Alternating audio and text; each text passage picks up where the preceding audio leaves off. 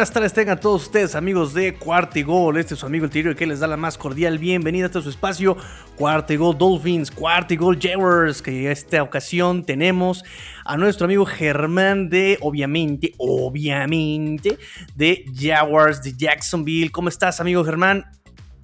¿Qué tal Tigrillo? Todo muy bien, afortunadamente. Un saludo a toda la audiencia de Dolphins, de Jaguars y de la NFL en general. Ya estamos eh, pasando el cuarto de temporada 2021, se nos ha pasado como agua entre las manos, pero pues hay que disfrutar esta época del año que no se da todos los días y a pesar de las circunstancias de nuestros equipos, tenemos que dar el máximo en lo que resta de la campaña. Exactamente, ¿verdad? Tenemos que dar lo máximo, lo más que se pueda, porque bueno, eh, estos equipos de la Florida no han, no han dado lo que se esperaba, entonces ha sido una, un cuarto de temporada bastante tortuoso, bastante eh, complicado, ¿no? Los dos eran... Eh, pues eran prometedoras esos proyectos, eran proyectos prometedores, el de Dolphins ya en su tercer año se esperaba que fuera un equipo más eh, construido, maduro, eh, ¿no? Y Jaguars con esta reconstrucción, con Urban Meyer, se esperaba mucho de él, ¿no? Pero bueno, también tuvo un off-season bastante complicado con lo de eh, Team Tivo, ¿no? Con este, el draft, ¿no? Entonces, sí complicado, ¿no? Sí, en líneas generales creo que han sido altibajos en, dentro y fuera de la cancha incluyendo contrataciones como tipo la de Chris Doyle, que duró 24 horas en la institución y lo tuvieron que despedir por lo del eh, caso de racismo en Michigan con las contrataciones que a lo mejor algunas no llegué a entender, como la del mismo Carlos Hyde, teniendo ya tenías a James Robinson y luego en el draft vas por otro running back, como que ese tipo de cosillas pues no, no llegas a, entenderlo por completo, pero con el paso del tiempo pues ya se van dando. Algunos intercambios de jugadores que también todavía no entiendo por qué si sabías que los ibas a, dar a otro equipo, por qué te tardaste en hacerlo y eh, le quitaste a lo mejor tiempo de de más de adaptación a Trevor Lawrence. En este caso estoy hablando de lo que hicieron con Gunnar Minshew, lo que pasó con Joe Schober, con Sidney Jones, con CJ Henderson, entre otras cosas más. Sí, exactamente. Lo primero que vino a la mente fue CJ Henderson también recientemente, ¿no? Pero bueno, vamos a platicarlo este, un poquito más este, calmado. Vamos a, vamos a camano, vamos a respirar y ahora sí vamos a darle. Este, un poquito de datos históricos sobre Jaguars y los Miami Dolphins. Pues eh, la, serie histórica en temporada regular, Miami la gana 5 ganados, 4 perdidos. Pero en temporada, en postemporada, Jacksonville le gana a Dolphins un ganado, 0 eh, perdidos. Van este, ahí ganándole a los Dolphins. De los últimos 5 encuentros, Miami lidera con 5 ganados, eh, perdón, 3 ganados, 2 perdidos. ¿sí? Em, el margen de victoria más grande de los Dolphins en puntos ha sido de 21 en el 2012. Eh, por parte de los Jacksonville Jaguars, el margen más largo ha sido de 55 en el 2000. Ay, Dios mío. Este, e, ese, ese terrible, terrible partido ahí este, con, con Dan Marino la serie, la, racha actual es de Miami con un ganado sobre Jacksonville el 2020. La racha más larga ha sido de tres juegos ganados de Miami eh, de 2009 al 2014.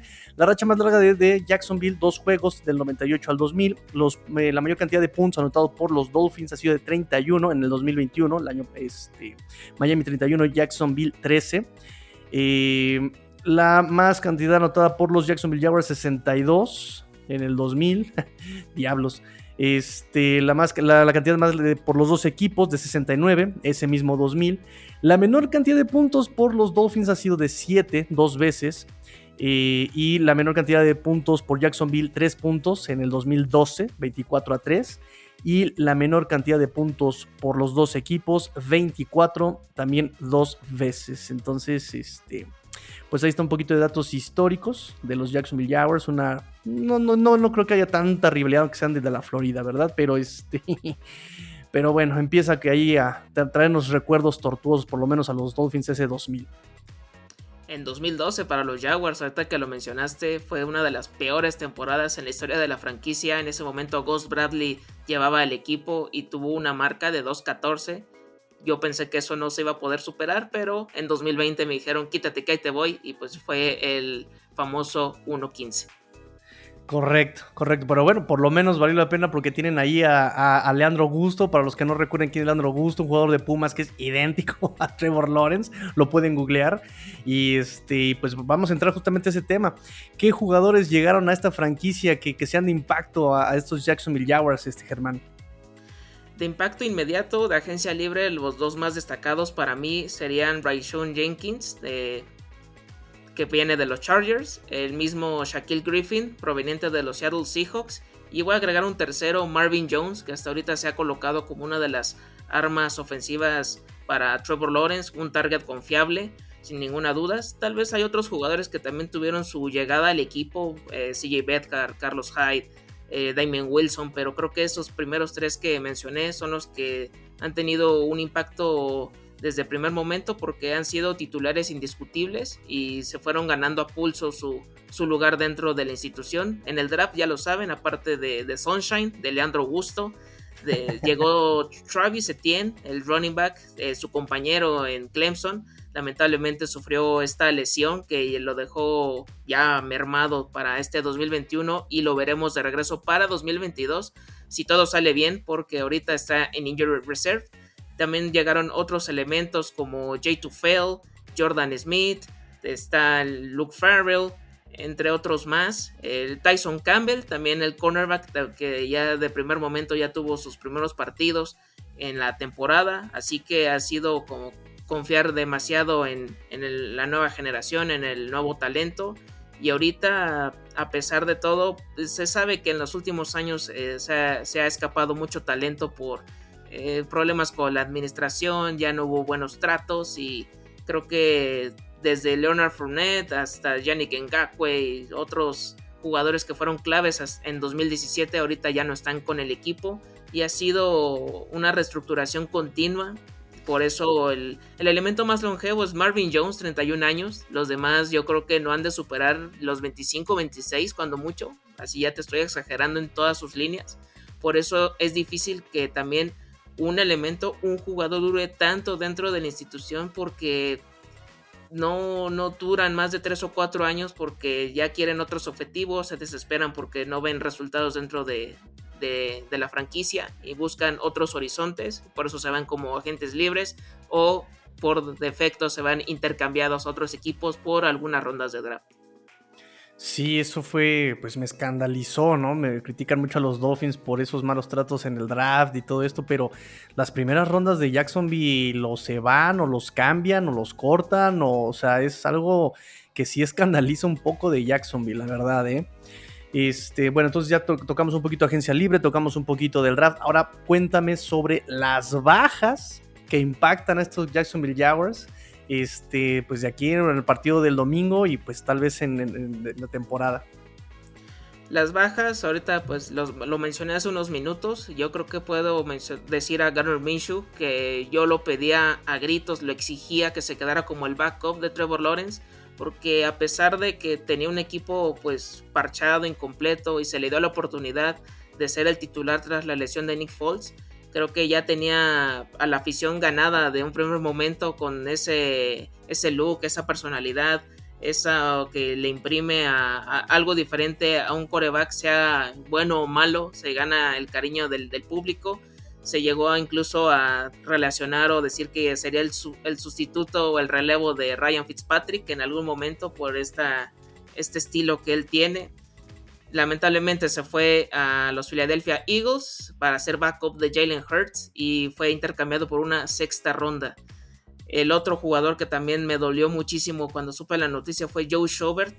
Realmente yo no entendí por qué se iba este jugador si fue el elemento con más tacleadas en 2020 a pesar que luego muchos aficionados se han quejado de que, ah, es que tacleaba después de 8 o 10 yardas que se realizaba la jugada, pero aún así era un elemento de experiencia eh, proveniente de los Cleveland Browns. No entendí por qué también le dieron el corte. Mm, podría entender que la llegada de Damien Wilson le pudo haber quitado algo de terreno, pero aún así no, no me fue suficiente. Y también fue por una sexta ronda, lamentablemente. Otro que se fue, Sidney Jones, cornerback. De por sí la posición han sufrido en demasía por las lesiones que están en el protocolo de COVID y por eso han estado con pincitas ahí jugando con lo que pueden, con Shaquille Griffin, con este Trey Herndon, con Chris Craybrooks, con Tyson Campbell, ahorita llegó Neville Lawson y han estado ahí como que sorteando lo que más puedan y por eso ha sido una de las zonas más atacadas para, para el equipo. Y también el otro que puedo mencionar y que se dio muy recientemente, CJ Henderson, un jugador que en, un primer momento como que esa reacción cuando lo seleccionan los Jaguars, como que no dejó muy buen sabor de boca porque como que se le ve incómodo, como que no quería llegar primero al equipo, pero a pesar de todo tuvo un, buen debut contra los Indianapolis Colts de aquella lejana victoria, esa sorpresa en contra de, de Indianapolis. Y tuvo después muchos altibajos de, en esta 2020. Mm, tuvo una lesión en noviembre, no fue el mismo. Y en esta pretemporada, más que la cuestión de la lesión, ya era más cuestión mental. Decían que ya estaba sufriendo eh, depresión, por eso ya no, no, quería asistir a los entrenamientos. Lo colocaron mientras en el protocolo de COVID, que no, él no tenía la enfermedad, pero aún, aún, lo pusieron ahí nada más porque no, que no ocupara ahorita un puesto en, el, en roster en ese momento. Lo trataron de convencer para que siguiera, lo sacaron a flote, jugó partidos de pretemporada, algunos todavía de la campaña con, Jaguars. Y a pesar de eso, también creo que fue una crónica de una salida anunciada, como ha sido otras picks de, primera ronda de, los Jaguars.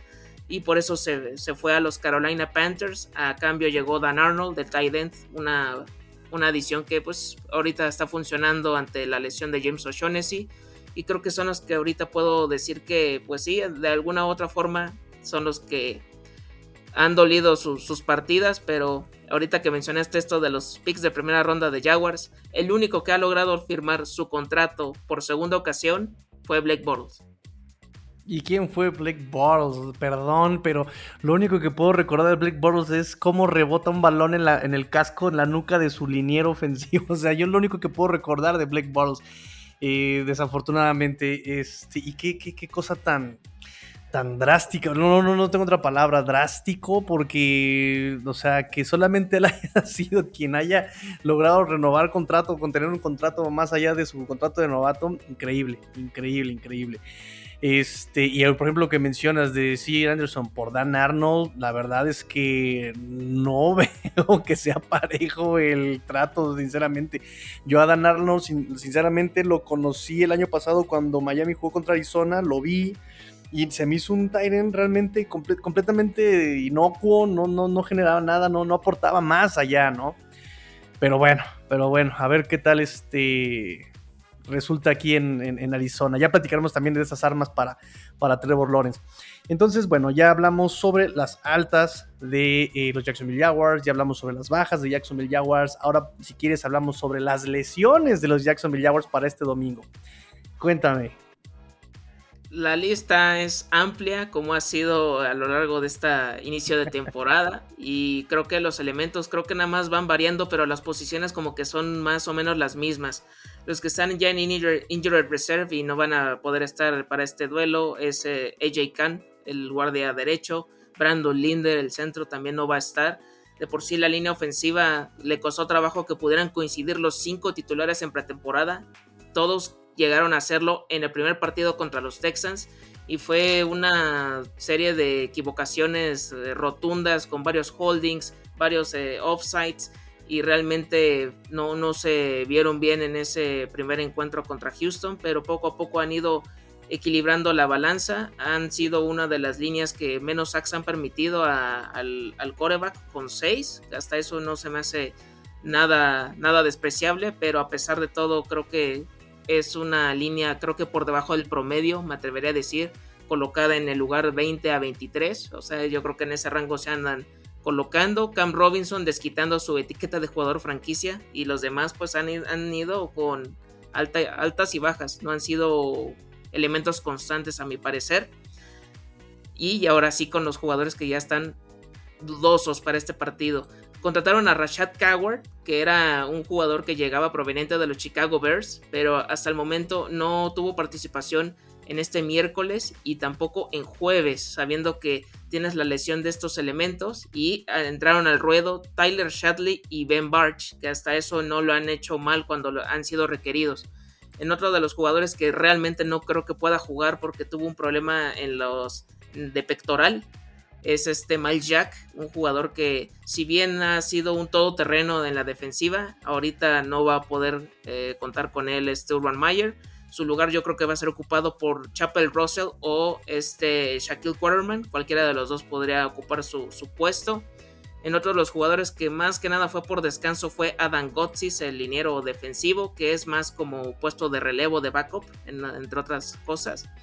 Los que están ahorita limitados, pero podrían tener actividad, ya los mencioné, Brent Barch y eh, Tyler Shadley también están ahí tratando de llegar en buenas condiciones para este partido. Tyson Campbell, el eh, problema en el pie, un cornerback que si bien no ha sido su, mejor debut o arranque dentro de, de, Jaguars, pero creo que ha hecho cosas interesantes, ha tenido destellos como muchos de los novatos. Otro de los jugadores que también podría no ver actividad o está en veremos es Roy Robertson Harris, liniero defensivo. Es otro que también tengo miedo. Y los que están ya como que más del otro lado eh, son Dakota Allen, linebacker, es más suplente que otra cosa. Lerenti McRae, otro relevo de, todos estos jugadores. Y el que descansó ayer y hoy regresó para entrenar sin ninguna dificultad fue el wide receiver Marvin Jones. Sí, Marvin Jones, que sinceramente es un arma muy, muy este, recurrente ahí con Trevor Lawrence, ahorita lo platicamos, pero sí es una lista bastante amplia, este, todo lo que tienen que hacer Circo, Maroma Teatro para poder parchar este roster joven, o sea, increíble. Digo, eh, los Dolphins también sabemos, padecemos de esas lesiones año con año, año con año.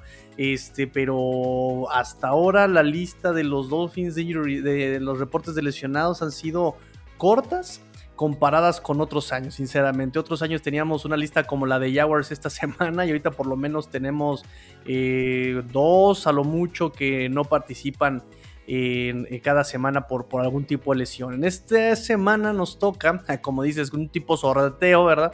Este, que se van cambiando nada más las posiciones, pues nos toca eh, el mejor pagado, Xavier Howard, ¿no? El mejor pagado de aquí de, la franquicia. Eh, cornerback que no ha llegado todavía la temporada, ¿verdad? Este, le renovaron ahí el contrato, se lo reestructuraron el contrato más bien, este, un contrato por ahí, eh, pues donde tiene que ganarse el dinero extra, por eso no me preocupa, se lo tiene que ganar, no se lo ha ganado, muy su bronca. me odiaron porque lo odiaba, pues ahí está por qué. y ahí el resultado.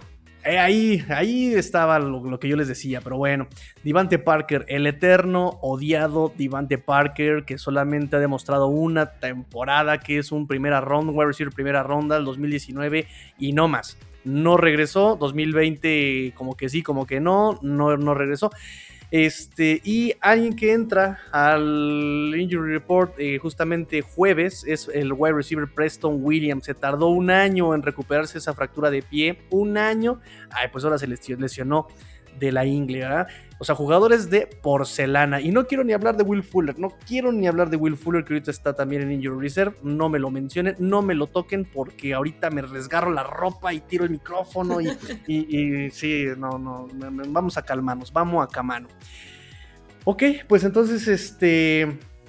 Si quieres, vamos a hablar un poquito entonces ahora del playbook de los Jaguars. Vamos a ver. Eh, siempre me gusta hacer este tipo de preguntas. Si Jaguars corre el balón, ¿crees que le pueda ganar por tierra a los Dolphins?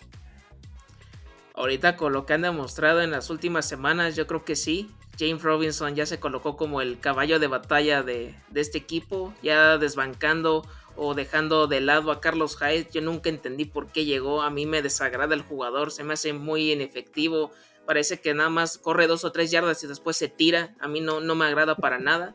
Y el otro que está también ahí en el backfield es Dario Gumbawale, pero también ha sido requerido muy poco ahorita con esta explosión o este, esta utilización que deberían de darle desde un primer momento a James Robinson y más ante la lesión de Travis Etienne. Tienes que darle el balón, el ovoide al jugador más talentoso de, este ataque terrestre y tiene que ser James Robinson. Está motivado, se cambió su número, se colocó el número 25 que es el que usaba en college.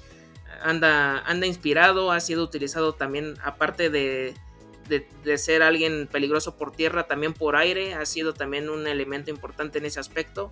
Creo que sí, ahorita puedo mencionar que es una fortaleza ahorita por parte de los Jaguars, con todos estos altibajos que han sido constantes en la temporada. Sí, definitivamente James Robinson se presenta como el corredor, tal vez casi el único corredor que tiene Jacksonville. Eh, tenemos que él ha tenido 67 acarreos, Carlos Hyde 24 solamente, entonces una relación entre 72% para eh, James Robinson y un 25% para Carlitos Hyde, que yo también no entendí por qué lo trajeron, no, no es de mi agrado. 5.8 eh, yardas por acarreo para James Robinson. Lo ocupan a él muchísimo en primer down, 38 acarreos en primer down, 27 acarreos en segundo down, eh, donde tiene un promedio de 7 yardas por acarreo este James Robinson en segunda oportunidad. Y ojo con este dato, amigos, ojo con este dato los Jacksonville Jaguars no acarrean el balón en tercer down. Ahí está una, clave enorme, porque solamente tiene dos acarreos James Robinson en tercer down y también Carlitos Hyde solamente tiene dos acarreos en tercer down. Es decir, es muy, está muy evidente la tendencia de este ataque de los Jacksonville Jaguars por tierra. Entonces, eh, ahora, otro dato, tú me dices eh, que Jacksonville puede ganar a los Dolphins si corre.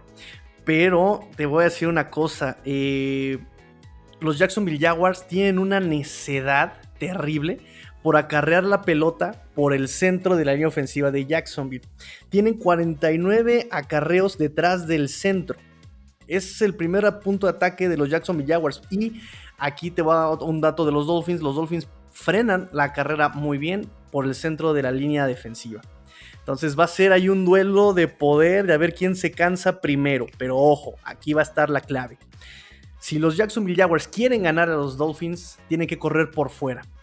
Y tienen un promedio de 11.9 yardas por acarreo cuando juegan por fuera del tackle izquierdo. Por fuera del tackle izquierdo es este donde más éxito tienen en sus acarreos pero eh, solamente acarrean el balón, tres, han acarreado por ahí el balón 13 ocasiones. Entonces está muy desbalanceado. 49 por el centro contra 13 por fuera del tackle izquierdo. Eh, ahí puede generarse el destrabe de estas dos fortalezas, tanto de Jacksonville como de Dolphins, ¿no? Y obviamente los Dolphins tienen problemas para frenar el acarreo por fuera. Entonces ahí está la clave del juego terrestre para Jacksonville Jaguars y para los Dolphins. Si quiere ganar Jacksonville, tiene que correr por fuera del tackle izquierdo. Eh, y si quiere este, Dolphins eh, ganar, tiene que ahí sellar. Sellar con los cornerbacks o con los linebackers externos para que este, justamente James Robinson, no pueda doblar la esquina no pueda doblar la esquina. También he visto que muchos de los acarreos los hace eh, por RPO, eh, Trevor Lawrence le entrega la, pelota este, a James Robinson y él termina corriendo por atrás del tackle o hasta por afuera del tackle. Entonces ahí mucha atención para la defensa de Dolphins con James Robinson por el lado izquierdo.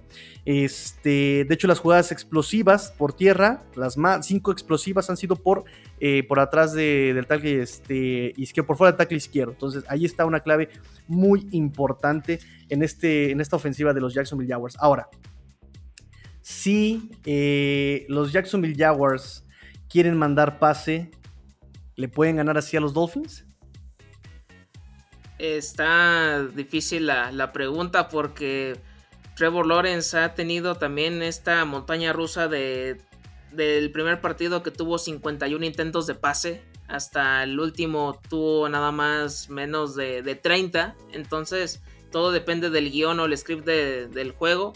Pero creo que está difícil porque ante la lesión de DJ Shark han sufrido como para encontrar quién va a ser el, número uno, el de las trayectorias largas. Ahorita, por ejemplo, la Vizca Chenault nada más tuvo tres targets en el partido anterior, una recepción que la hizo como quiso, explotó con esa jugada, pero fuera de eso no pudo ser mejor utilizado sabiendo que es un jugador muy versátil. El otro jugador que tuvo también participación, pero demasiado discreta, fue Marvin Jones. Cinco targets, solo una recepción y fue de corto yardaje. Y tuvieron que recurrir a otros jugadores que normalmente son la tercera, cuarta opción o hasta el recién llegado Dan Arnold. En este caso han sido Tyvon Austin y Jamal Agnew, que son jugadores que normalmente no escuchas muy seguido por parte de, de este equipo. Entonces, si pueden nulificar a las dos armas principales que son Chenault y Marvin Jones, sí van a limitar mucho a Trevor Lawrence con, con, estos otros targets. Y también hay que mencionar ¿no? a los otros tight ends que han tenido una o dos recepciones por partido, Chris Manhert, Luke Farrell. Eh, creo que también ahí puede ser otras opciones, pero si frenas a estos dos jugadores, creo que sí va a ser una tarde complicada para Trevor Lawrence, que a pesar de todo ya se ha animado a correr más, como que ya tiene mejores lecturas y se ha animado a hacer los acarreos y ha sido desde 8, 6, cuando mucho por partido y a lo mejor no supera o llega a las 50 yardas, pero con todo y todo creo que eso también es una opción en dado caso que no pueda encontrar a sus targets preferidos.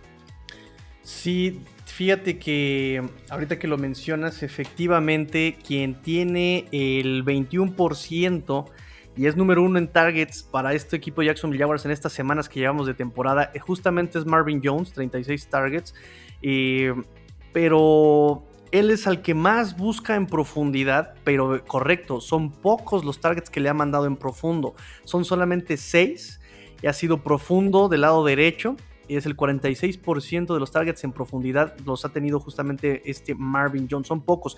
Eh, eh, de hecho, él, eh, Trevor Lawrence, juega muchísimo. en frecuencia de pases, en corto izquierdo. 32% de los, de los pases que hace este Trevor Lawrence los hace en el, lado corto del campo, antes de 15 yardas, del lado izquierdo. Y donde, menos donde menos pases tiene, justamente es del lado profundo.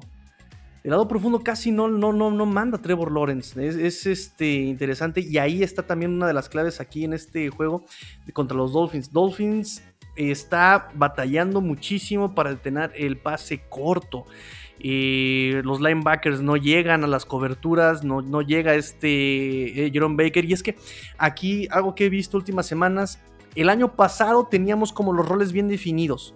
Metes a este Eric Rowe contra el tight metes a tal vez a este Jerome Baker contra el running back o contra el otro tight eh, pero han estado haciendo una serie de experimentos la defensiva de Dolphins en estas últimas semanas que yo realmente no lo entiendo.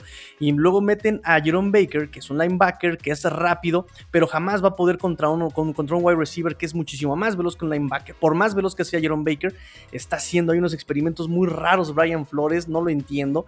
Este, y pues ahí puede atacar justamente Trevor Lawrence, ¿no? Aprovechar esa fortaleza de atacar el pase corto, eh, buscando a eh, la que Chenault, buscando a Marvin Jones. Eh, de hecho, a Marvin Jones lo busca mucho en el corto derecha y centro. Y a la Vizca Chenault lo busca mucho en el corto izquierda. Ahí está la tendencia general de targets de este Trevor Lawrence. Y a James Robinson también lo busca mucho en, el pase corto, en pases bubble, en pases escape, ¿no? Ahí este, siempre se apoya muchísimo con este, eh, con este James Robinson. Eh, todas estas trayectorias se le dificultan muchísimo a la defensiva de Dolphins, entonces necesita cerrar esos espacios Dolphins eh, si quiere detener a Trevor Lawrence. Entonces, ahí está la clave. Entonces, ahora Ahora ya que por ahí estamos viendo fortalezas y debilidades, vamos del otro lado. Ahora vamos con tu eh, defensiva. Si Miami corre, ¿crees que Jacksonville pueda frenarlos? Me han sorprendido gratamente con lo que yo esperaba de, este arranque de temporada. En 2020 eran una verdadera coladera. O sea, volvían a ser relevante a jugadores como David Johnson. Y en este, en este inicio creo que lo han hecho de, de forma correcta han mantenido a la mayoría de los running backs que se han enfrentado en menos de 100 yardas por, partido. Eh, llámese Mark Ingram, eh, Philip Lindsay, Javonte Williams, Melvin Gordon, el mismo eh, James Conner, Chase Edmonds. O sea, como que han sabido poder frenar este, este ataque. Y de hecho, lo que, lo que los ha afectado o que lo que ya se refleja ya más lo que les hace daño ya es el acarreo dentro de zona roja. Ahí cuando ya son de 5 yardas o menos es cuando sufren y es cuando han logrado hacerles daño a los corredores.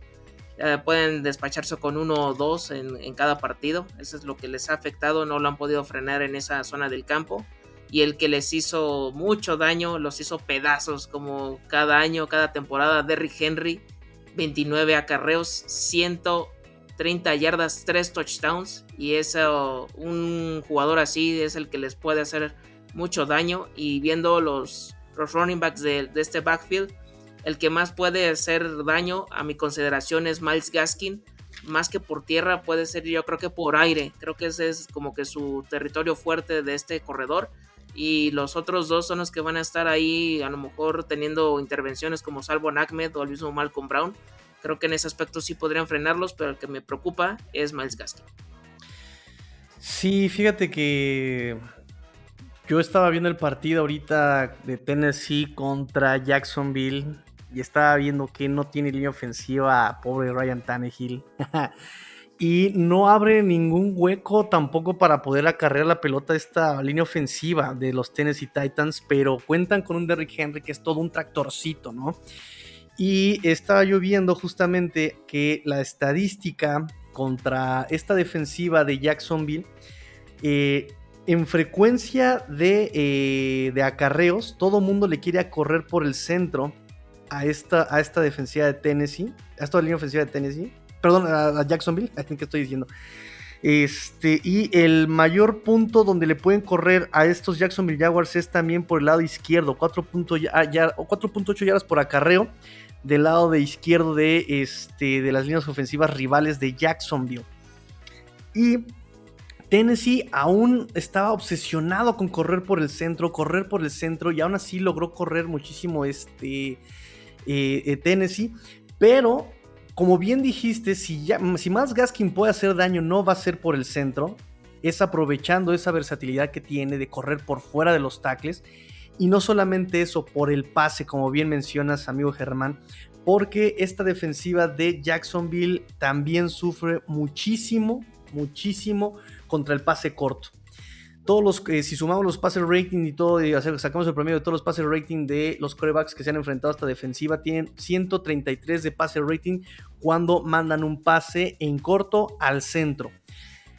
Entonces ahí va a ser el punto donde Dolphins puede hacer daño con sus corredores, con su tight o con trayectorias cortas con sus wide receivers, con trayectorias slant, atacando a los linebackers, atacando siempre y cuando mande trayectorias verticales, ¿no? Que los externos salgan a vertical para jalar marca de corners y de safety, porque donde menor calificación tienen los este, equipos es justamente en el pase profundo contra esta defensiva de Jacksonville. ¿Qué tal los safeties con Jacksonville? ¿Son buenos? ¿Son, o, o por qué esta estadística tan marcada? En los pases cortos sí los llegan a aniquilar, o sea, si son de 8 o 10 yardas, prácticamente no hay nadie que esté cubriendo esa zona del campo. En la cobertura hombre a hombre se llegan a perder muy feo. De hecho, cuando les llegan a aplicar pases largos o los famosos bombazos, jugadores como Brandon Cooks, Corland Sutton, eh, Christian Kirk, AJ Green, los queman de, de forma grosera. E igual forma ya lo hizo Jamar Chase, Tyler Boyd, CJ Osoma, o sea, como que jugadores que a lo mejor no están presupuestados para ser los más importantes, pero llegan a hacerles daño. Y con todo de que en un momento pudieron contener a DeAndre Hopkins a un partido de tres recepciones para 21 yardas, pero siempre hay uno o dos jugadores del otro equipo que siempre les hacen daño, ya sea por el largo, trayectorias largas o con puro pase corto eh, en el slot y olvídense, no, no hay forma de poder frenarlos.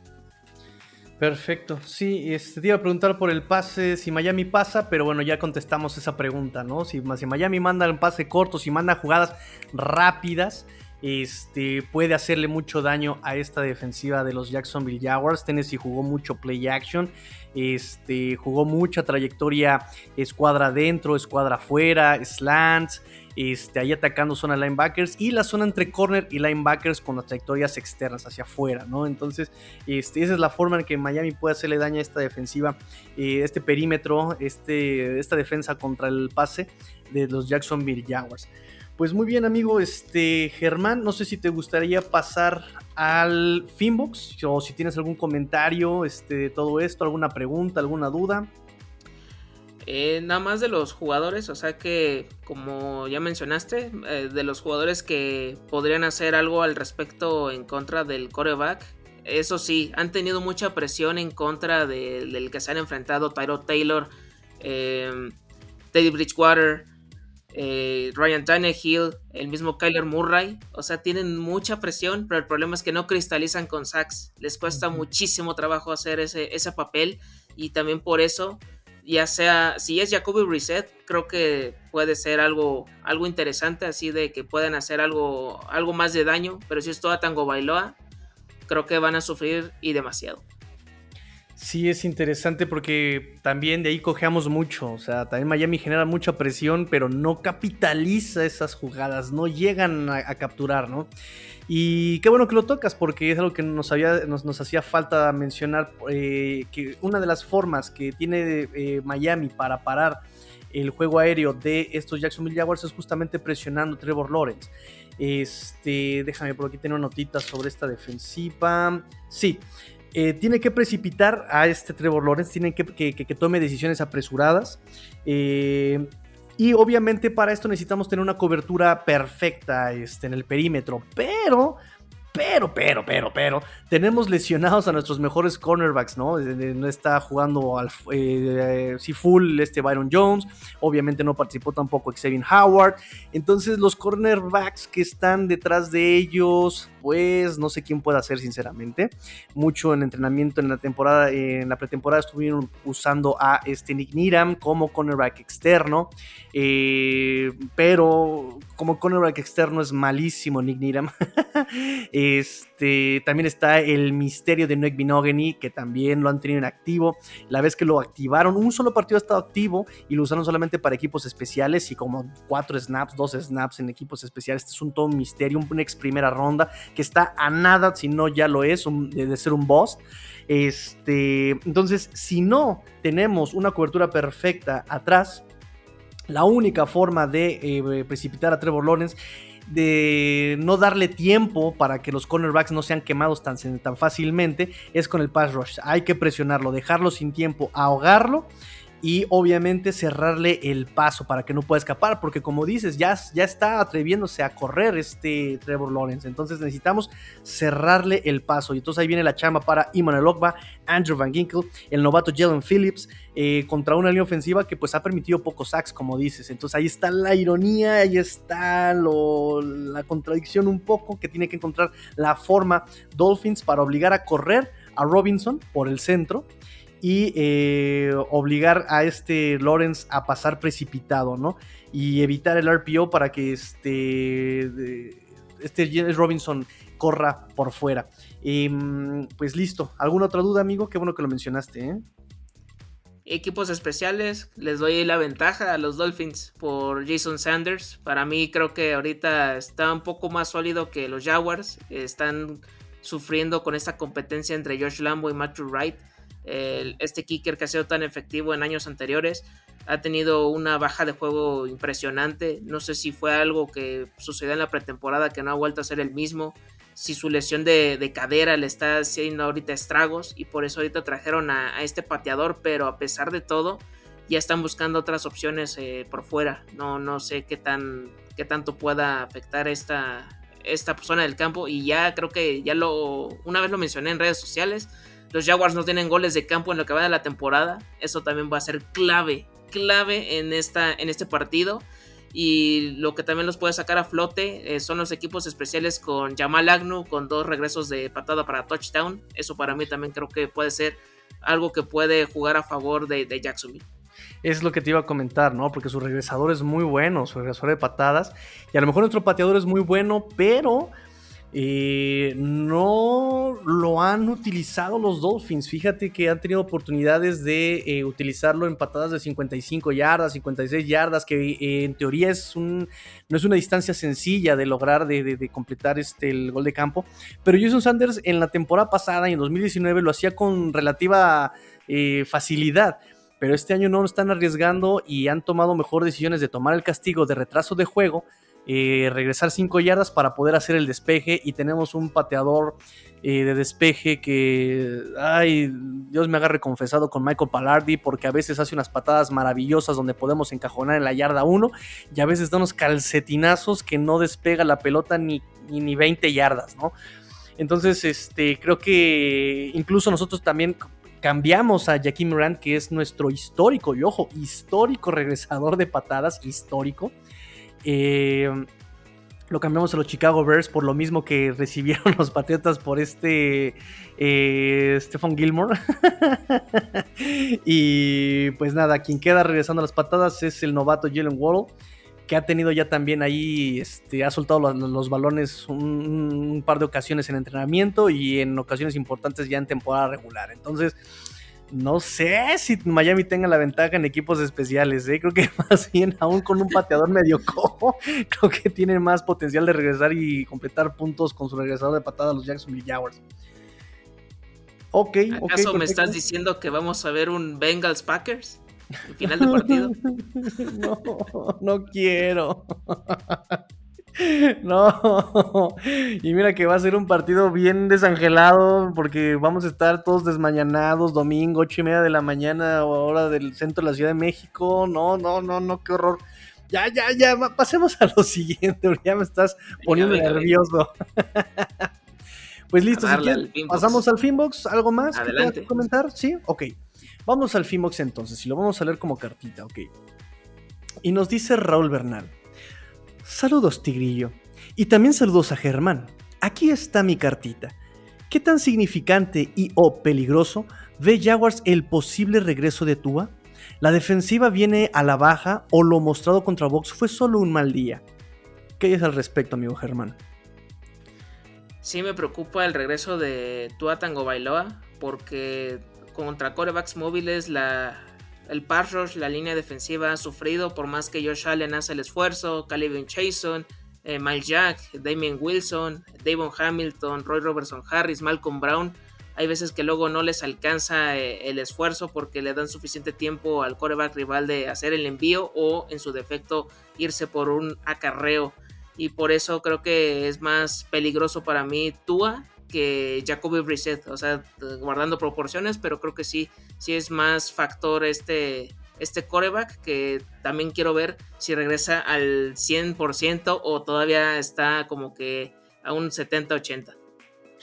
Para completar el comentario de Tua, eh, él ya está lanzando, está designado para regresar del Injury Reserve. El equipo tiene tres semanas para hacerlo, no lo ha hecho todavía, lo puede hacer el sábado todavía. Este, Brian Flores en conferencia dijo que si tú le preguntas a Tua, él te va a decir que está al 100%, pero que eh, ellos como staff saben que está lidiando con algo, ¿no? Como que no les quiere decir que, lo, que, le, que le sigue doliendo, que lo están viendo justamente, lo están evaluando en la semana. Como tip, el itinerario de prensa dice que el día viernes, seguramente muchos están escuchando este programa ya en viernes, eh, en las conferencias de prensa de los jugadores está el espacio para el coreback titular del domingo.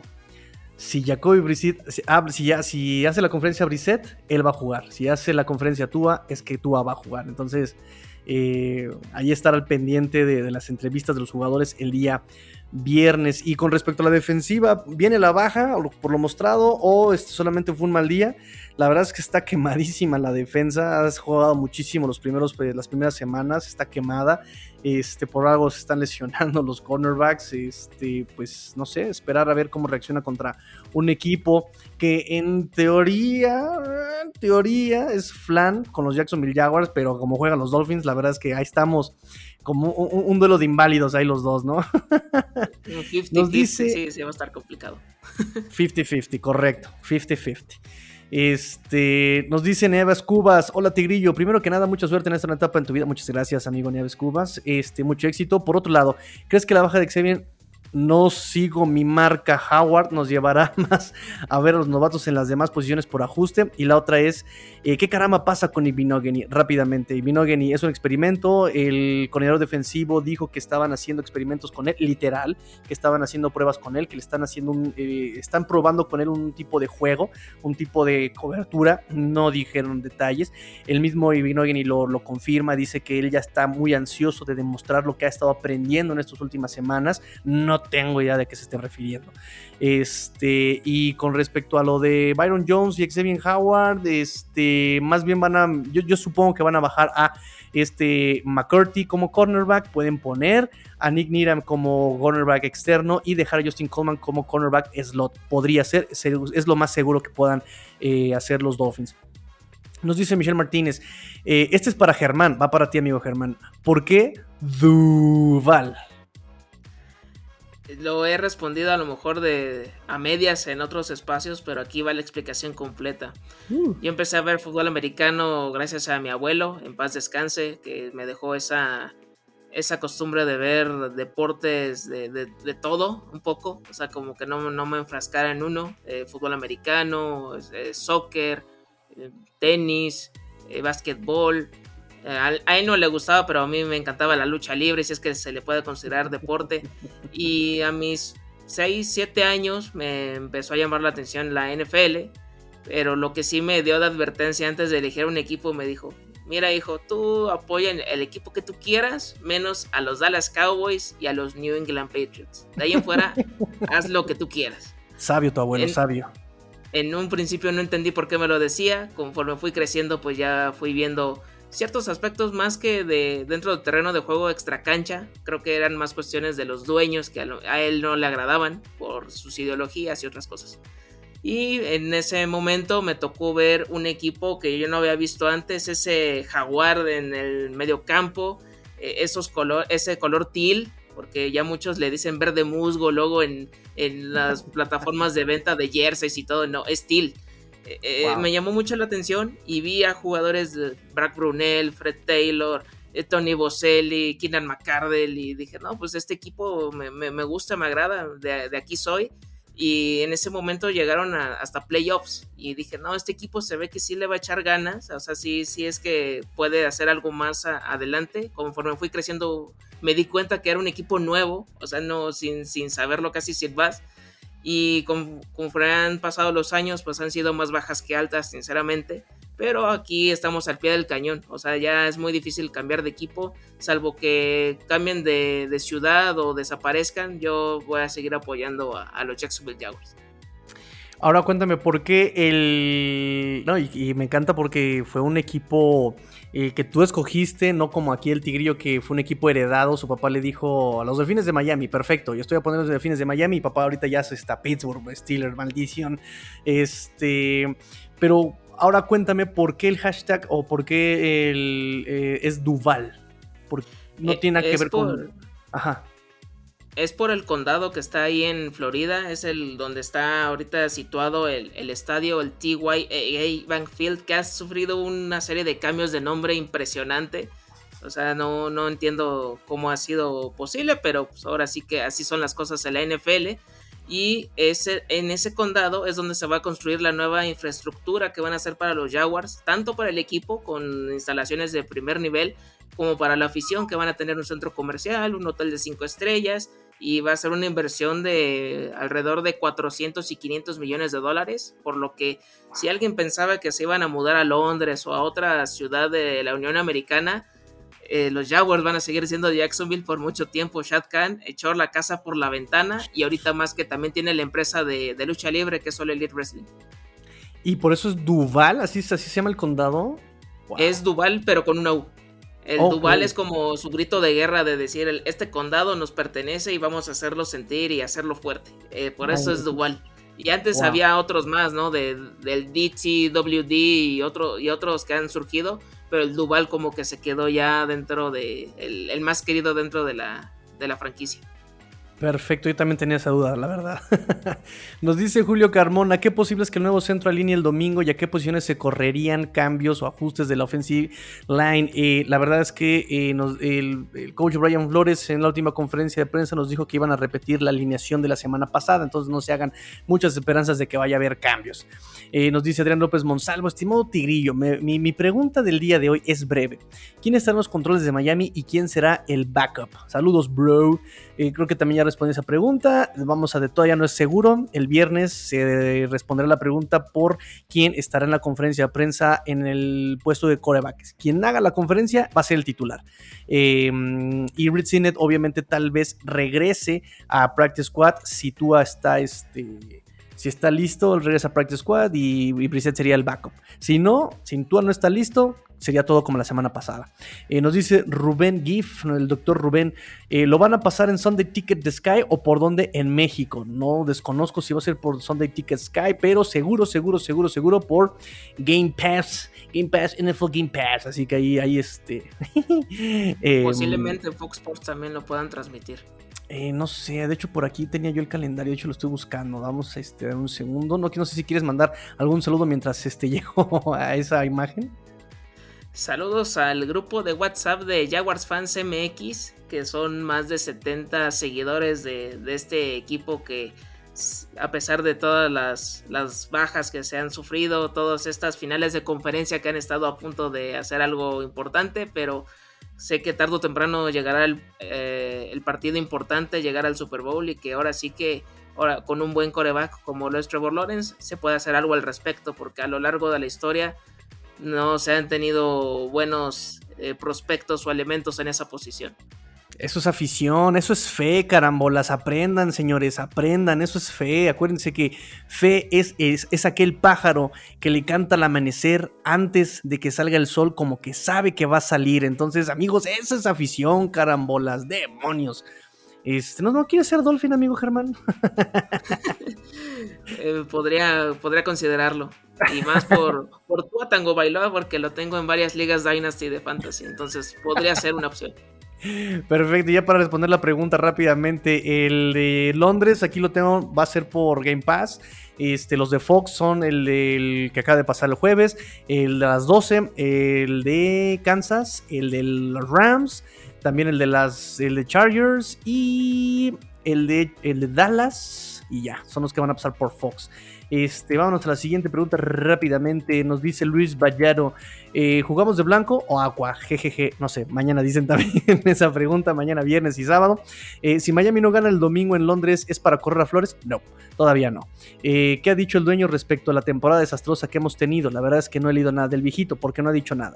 De hecho, ahorita a quien le están echando la papa caliente solamente es a Brian Flores, ni siquiera Chris Greer, que es el, el general manager, ha dado la cara. Solamente Brian Flores y pues los jugadores y los coches asistentes, nada más.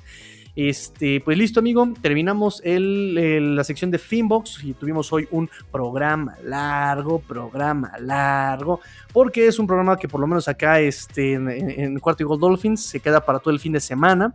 Este, y nos escucharíamos nosotros hasta el domingo que grabe yo reacciones instantáneas el mismo domingo. Espero que sean positivas. Entonces, pues recuerden sus redes sociales, amigo Germán, para que te puedan buscar los amigos Dolphins y los amigos Jaguars.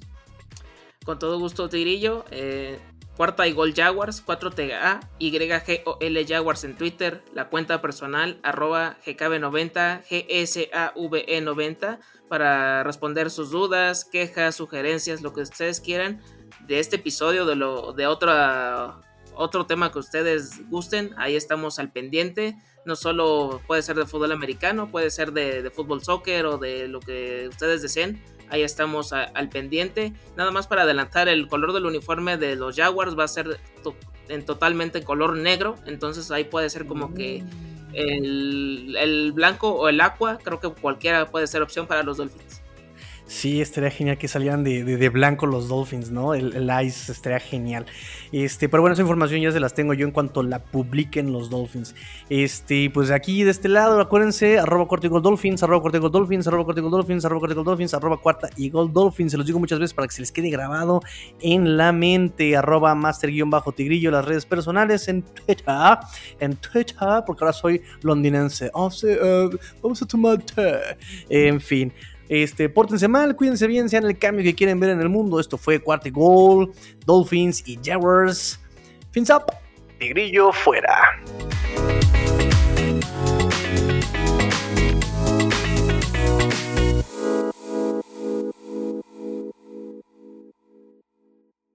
¡Romper la racha!